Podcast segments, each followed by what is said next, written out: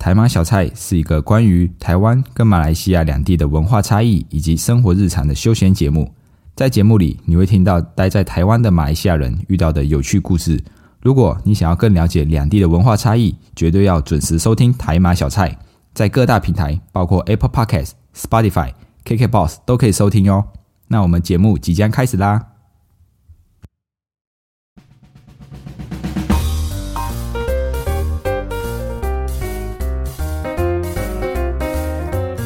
阿巴卡巴，欢迎回到台马小菜，我是 Dion，一位漂洋过海来到台湾的马来西亚人。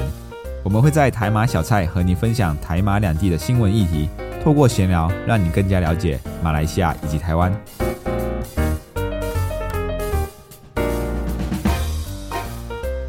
十月十号是台湾的国庆日，连续三天的假日，不知道大家过得怎么样？我呢是觉得最近的天气开始有点转凉了。秋天终于要来了，夏天要走了。虽然这个天气很凉爽，但是我还是被晒黑了。因为连假这两天，我到新竹去办活动，然后就连续两天就一直晒太阳。然后因为我戴着口罩，所以就有很明显那个口罩的痕迹，嘴巴那里是白白的，然后还有那个口罩的线条。那鼻梁上以上就是晒黑的地方，就好像那戴了蝙蝠侠的面具一样哦，化身蝙蝠侠。然后今天我就一直觉得，怎么有东西从我的脸上掉下来？我以为是下雪了，仔细一看，不是，是我的脸脱皮了，就是刮一刮、刮一刮，会那个皮屑屑掉下来。我还以为，嗯，怎么下雪了呢？这样子，原来是被晒伤，然后脱皮了，这样子，真的是晒得很夸张啊！我这两天呢，到新竹呢，是去参加一个叫 SUMA 的活动，那它是 Sugan Malaysia 的简写啊，就是大马运动会。那这个 Sugan Malaysia。在台湾举办的是一年一次，但是这个其实从应该是从马来西亚就是引进来的，因为在马来西亚这个 SUMA 是每两年举办一次，在马来西亚算是一个全国最高级别的一个运动赛事，有点像是小小的奥运会，因为奥运会是四年办一次，那这个 SUMA 是两年办一次，然后这个 SUMA Suga Malaysia 的简写，那这个 SUMA 的大马运动会哦，其实也是我们小时候哦，我们运动员的最高。最高荣誉的殿堂啊！因为我小时候国小时候赛跑很快，你就知道乡下的小孩都是跑得比较快的，所以我小学的时候参加一百米都是有得奖的。然后到了国中，呃，到到了国中、高中呢，一直都有参加田径的比赛。所以呢，这个苏马我们当然就会想要就是去参加。然后因为要从学校选拔，然后学校跟学校之间又又会再进行比赛，然后再从。各个学校抽出更厉害的，再去代表这个州属出去比赛，这样子，那就是一层一层的比上去，到到最后你才有机会参加这个大马运动会的比赛。那这个数码从马来西亚带到台湾来哦，就成为了在台湾的马来西亚大学生的一个运动赛事。像今年办的数码就是一波三折啊，因为原本预计要在五月的时候办这个大马运动会，但是后来呢，因为疫情。就延后到了十月，到了这次的年假才举办。那正常来说，在我们马来西亚人的认知里面，哦，反正都是在同一个年度里，没有差。但是呢，在台湾却不一样哦，因为台湾的开学季节是在九月，毕业季是在六月，所以原本应该在毕业之前参加的这个大马运动会的学生，因为疫情延后到了一个新的学年度举办，那他们原本就应该要毕业了哦，所以。就会变成哦，我毕业了，但是我还可以回来参加，可是我有可能因为工作没有办法参加，这样子就一个尴尬的时间轴。不过呢，这次我不是以学生的身份参加大马运动会，我不是去比赛，是我们公司有赞助这个活动，然后有嘉年华这个摆设摊位，所以有吃的有玩的，然后我们就去参加了这样子。除了我们公司之外哦，还有蛮多企业都有来到现场摆设摊位了。比如说伟创直通啊，他们是来做人才招揽的，就是诶看有没有马来西亚人毕业之后想要留在台湾工作的，那他们可以提供职缺，那可以帮忙申请工作证之类的啊。还有好事多啊，还有中华电信。那这个中华电信，它其实他们是来派这个免费十五天的试用预付卡哦。本来我也也想要去问问看，我能不能办月租卡，但是不行，因为外国人的限制真的比较多。我们可以。很简单的办到预付卡啊，像我，我大一刚来到屏东大学的时候，就是侨联会的学长学姐带我们去中华电信办预付卡，只要用居留证就可以就可以申办预付卡了。但是呢，预付卡月用起来就是会比月租卡贵一些啦，因为月租卡大部分现在都是网络吃到饱，所以只要每个月缴一笔钱啊，四八八五八八就可以一直用网络啊，就是无限量的。但是呢，预付卡就是用完了就要储值，用完就要储值，所以有可能用这种预付卡花的钱会比较多啦。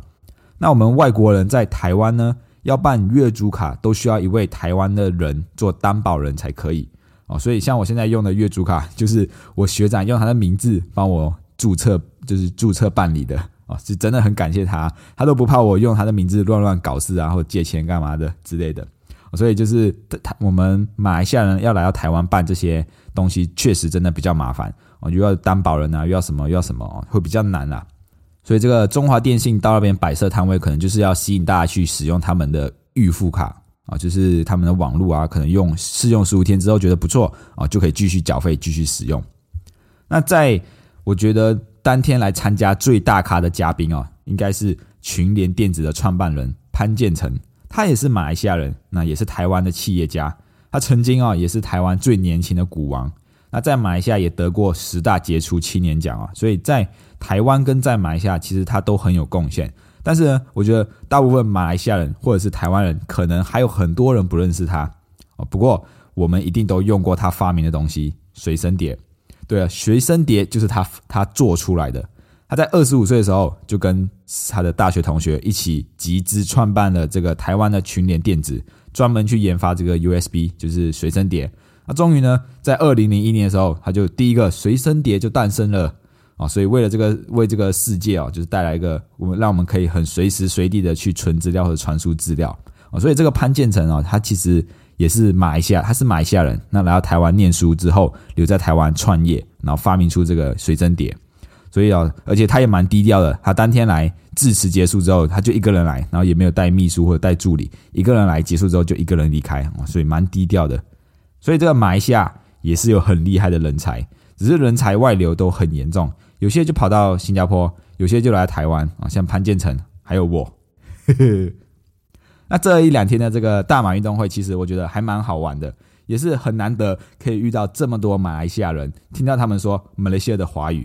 就好像回到马来西亚一样，不然我都快忘记马来西亚口音到底怎么说了。每次有人叫我讲，哎，不然你讲一下马来西亚的华语看看，我都呃，我我讲不出来哎，没有人跟我对话，我真的讲不出来哦。就是那个 channel 没有办法随时转换，但是呢，我如果遇到马来西亚人，我就可以很很流利、很自然的转换成马来西亚的腔调这样子。所以啊，那一天来参加这个大马运动会的，我有百分之九十五以上都是马来西亚人。那我带了一个台湾的同事一起去参加，他就说：“哇，真的哦，从外表上面看不出台湾人跟马来西亚华人的区别。”那另外一个伙伴就是说：“马来西亚人是不是都是单眼皮居？这个眼睛单眼皮居多啊？”那我就觉得怎么可以这样说？感觉有点点歧视的感觉哦，啊，所以觉得其实马来西亚的华人跟台湾的华人长相上面不会有差太多。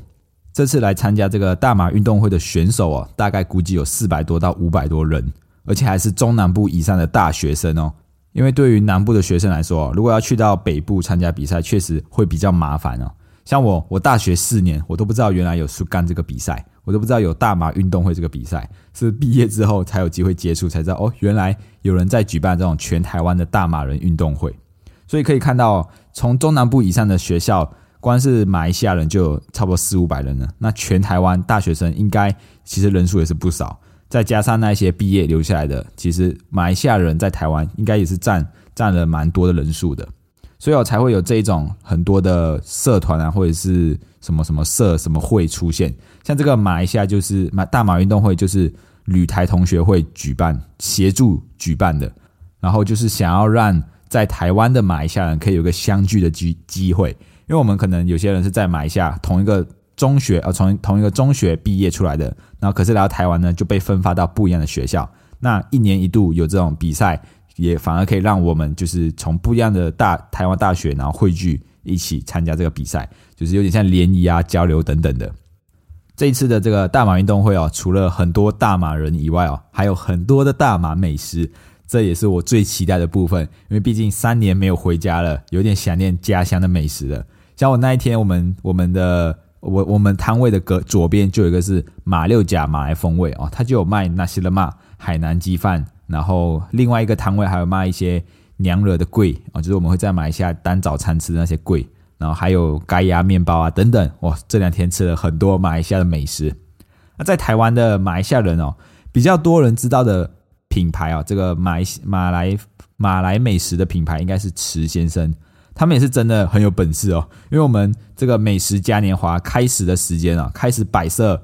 那个时间是八点，早上八点。那池先生的摊位呢，他们下午一点了才来，才来摆摊，过了午餐的时间才来摆摊哦。结果招牌才翻刚挂上去而已，东西还没有拿出来哦，已经大排长龙了哦。就是马来西亚人也学到了台湾人的美德，排队哦。然后就这样子排了很多人，然后他们卖了两个小时就结束了，回家三点他们就结束回家了。然后其他摊位都是那种早上五六点来开始摆设啊，然后八点开始，然后卖到下午四点结束。他们来两个小时就结束了，所以可以见啊，这个池先生的品牌，其实在马来西亚人哦，台湾在台湾的马来西亚人来说，其实就是一个蛮厉害的餐厅。那我们的除了马来西亚美食啊，像我们的右边啊，就来自屏东雾台的这个原住民的朋友。哦，他们来摆这个石板烤肉，然后还有香肠啊等等的。我原本以为这个东西在我们南部其实很算是很平常的，就是路上都可以看到，或者是夜市都都可以看到的，应该不会有太多人喜欢吃吧？哎，结果出乎意料意意料之外，就是蛮多人都会吃，都想要吃石板烤肉的。然后后来我问一问才知道，哦，原来北部比较少这种原住民的美食啊，所以他们从平他们是从屏东开车，然后来到新竹哦。哦，我们是从我是从彰化上去开了一差不多一个半小时，他们从屏东飞上来，开车飞上来，所以也是蛮辛苦的。所以哦，这一次的大马运动会，除了有运动会看以外，还有就是就是这个美食嘉年华啊，有些人摆摊卖吃的，有些是招这个人才招揽，然后有些是抽奖活动，然后有些是来卖一些呃他们自己公司的产品。那我们自己，我们这一次我们公司到这个大马运动会摆设摊位，主要是要分享。马来西亚人在台湾要注意的保险事项内容呢，是以车险跟这个意外险为主啊。我还特地做了那个车险小卡片，里面就有写清楚，如果发生车祸的话该怎么办。因为我相信啊，台湾即使是台湾人或者是我哦，当下遇到车祸一定是非常紧张哦，不知所措，不知道该怎么办。但是如果有那张小卡啊，你拿出来一看啊，跟这上面的步骤一步一步做，至少不会这么紧张。那我自己呢，也是马来西亚人。我来到台湾的第二个学期，我就到机车行去买机车了。但是当时候根本不知道什么是强制险或者是任意险、第三责任险这种的，因为在马来西亚骑机车根本就不用强制险，我们甚至有没有保险我都不知道，有时候连安全帽都可以不用戴。但是在台湾呢，台湾的政府就希望用车的人有一个最基本的保障，所以强制一定要买强制险啊，机车强制险、汽车强制险这一种。所以通常大部分的人。都只会有最基本的强制险，但是强制险真的只有最基本的保障。像我们这一次在这个摆摊分享的过程哦，我们的对象是大学生，就是在台湾的马来西亚人的大学生。这次我们分享就遇到了很多，他们骑机车真的只有强制险，他们甚至连不知道强制险是什么，反正就是机车车行啊，或者是叫他们买，他们就买了哦。所以那时候我们在分享的时候就遇到了蛮多案例或者是故事的啦，比如有一个。有个乔生哦，他是他没有驾照，然后他就到小琉球去打工换宿，然后他就他就听他的朋友说哦，在小琉球这种地方没有驾照也没有关系，因为就是 又是就是一个小岛嘛，所以警察其实也不太会抓，所以他就骑着机车，结果就跟一个五十四岁的阿妈发生碰撞，然后因为在小琉球，然后也没有监视器，也没有行车记录器，所以只能完全是就是你怎么跟警察说，警察就怎么去开那个照则。那这个阿妈呢，就是。可能是摔车，然后呃，就是被擦撞，然后跌倒，然后就造成了这个两只手的桡骨骨折。桡骨就在我们的手掌跟小手臂之间那里，因为我们我们跌倒的时候，第一个反应就是用手去撑住嘛，所以可能长辈的骨头比较脆弱，一撑可能不小心骨这个桡骨就骨折了。所以这个阿妈就两只手桡骨骨折，然后就去看医生，然后做就去打那个钢钉啊，做手术等等，然后就跟这个乔生。求偿五十万，他说医疗收据，他有开出那个单据哦，就是医疗收据哦，医疗支出十四点五万有收据，然后上面的诊断书还说要休养一个月哦，看护费是七万八，然后休养一个月的薪资损失六万块，然后看医生的计程车两千块，机车维修五千块，还有这个什么修复期间的什么保养品支出等等要六万块。然后还有隔年开刀要把肝钉取出来，还有后续的一些附件啊费用等等十五万，总共跟跟这个大学生求偿五十万。然后他们双方第一次谈和解的时候啊，那个他们那个阿嬷的保险业务员哦，就就直接就是很很那个咄咄逼人这样子，然后一直跟那个乔生说：“你们有驾照，你没有驾照，然后这些支出啊怎么怎么，就是要求偿五十万就对了。”那对于乔生来说，或者对于这个大大学生来说，一时之间要拿出五十万，真的对他来说是非常有困难的。然后重点是他他没有驾照，所以他没有强制险，什么都没有，那没有办法。听到这个故事的时候，当下真的是蛮难过的，因为对方开出的这些条件有些是蛮合理的，就是有医疗收据，然后也有薪资收据等等，所以这些东西可能是真的要赔的。那照着如果是五五的话，至少也要付二十五万块这样子。所以啊，这个当时候听到的时候，真的觉得哦，我觉得能帮他什么，我就尽量帮他这样子。那另外一个还有听到一个，这个是阿妈受伤，人受伤，另外一个是车子受伤。也是一个乔生，那他在等红绿灯的时候，他就停在那里，然后结果一绿灯，他要直行，他左边的他左边的一台车子就要右转，然后就这样子相撞，结果那一台车是宾利，然后后来就是去请报警，然后处理完之后，警察说照着是七三啊，这个乔生是占了三成，那这一台宾利车的车主就拿去维修那个车子的费用，修了三十万。三十万哦，他报价单三十万，但是我在猜想，应该是他到原厂去报价，然后可能呃维修的话去其他的车厂维修比较便宜。那这些东西乔森肯定不清楚嘛，那对于他们，他们也不知道该怎么处理。那三十万的三成就是九万块，所以这个宾利的车主就跟这个乔森啊，这个马来西亚的大学生求偿九万块的这个修车子的费用。那这一个这个乔森呢，他有机车，他有驾照，但是。他没有第三责任险，他也他也是有只有强制险而已，因为他当初买机车的时候就只有强制险，那他也没有不知道还有什么任意险、第三责任险，就是遇到车祸了才知道哦，原来有第三责任险这种东西。所以当天我们在这个唐文那边分享的时候，他就主动过来问：“哎，这个车车险的第三责任是什么？是什么？”这一些，所以真的等到发生事情了，那他们才知道哦，原来有第三者这种东西，是真的是蛮可惜的，所以我才会想要借由这个机会赶快。有机会回去分享给马来西亚的大学生知道，就多让他们知道。因为我当初也是来到台湾，然后买了机车，也不知道，我只知道有最基本的强制险，然后不知道有第三责任，什么也不知道，然后开了好几年，然后才发现哦，原来第三责任这么重要。但庆幸的是，我没有发生什么意外或者是什么车祸等等。但是我们那一天听到这两个案例，就觉得哇，叫一个大学生拿出九万块，拿出五十万。确实对他们来说是有难处的，而他们也他们也很老实的说，如果他们拿不出怎么办？会不会被扣押或者什么什么之类的？然后就是一副很无助的样子。但是我很想要帮他们，可是没有第三责任，真的是爱莫能助啊！所以我就只能请他们回去，就是跟身边的朋友分享哦。如果有骑机车，第三责任险一定很重要，一定要买，因为保费其实没有很贵。那这个责任，如果是赔偿的责任，责任的赔偿金额可以很小，也可以很大。万一真的很大的时候，该怎么办？这两天的这个大马运动会，虽然要一直讲话、一直晒太阳哦，又晒又累，很辛苦。但是如果我们分享的内容可以至少让一个学生来得及做，如果对于这个保险内容来得及规划，然后规避了这些风险，那我觉得也是蛮值得的。因为毕竟就连台湾的人也不一定知道，也不一定会投保这些最基本的保险。那对于马来西亚人来到台湾，他们更不可能会知道这些东西。那只有透过我们去分享了，才有才有机会让他们去了解这样子的内容。我也会跟他们说，我应该算是全台湾唯一一个在台湾做保险的马来西亚人。所以，如果马来西亚人在台湾遇到什么样保险的问题，都可以随时去询问我们。毕竟，我们从马来西亚搭了四个小时的飞机来到台湾，在台湾发生事情的时候，只能靠自己哦，不像在马来西亚哦，可以回家，然后叫妈咪，然后爸爸帮忙一下就好了。所以，我也希望透过这一次的活动，可以让来到台湾念书的马来西亚人，或者是留在。台湾工作的马来西亚人都可以更加了解台湾的保险。虽然我可能不会像潘建成这么伟大哦，发明 USB，然后在台湾就是创立了一家公司，又在马来西亚得到什么十大杰出奖，但至少如果可以的话，让在来到台湾念书的马来西亚学生在遇到事情的时候，至少还有一层的保护。最后呢，这两天的大马运动会，虽然我不是参赛选手，但是看到这些运动员就是为了自己的学校，为了荣誉去努力去。比赛的那种精神哦，真的是运动家的精神。是我可以去学习的地方。好啦，如果喜欢今天的内容，欢迎动动手指头滑到下方处评分留言五颗星，这样子可以让更多的人看见我们的频道。你们的支持是我们继续创作的动力。谢谢大家，我们下一次见，拜拜。